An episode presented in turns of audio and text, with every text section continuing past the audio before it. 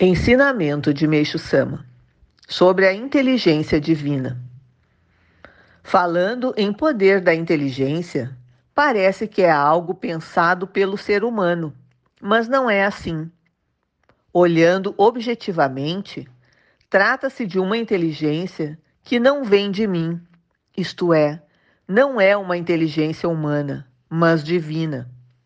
Isso porque jamais preciso pensar só de ir ao local, a ideia flui imediatamente. Fluir ainda não é a palavra exata. Consigo entender as coisas instantaneamente. Por isso, na verdade, não é poder da inteligência, e sim poder de Deus. Por ser assim, não há meios de explicar.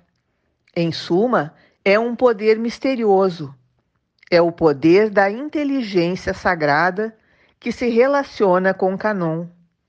Caso contrário, seria simplesmente impossível realizar tudo aquilo em tão curto espaço de tempo.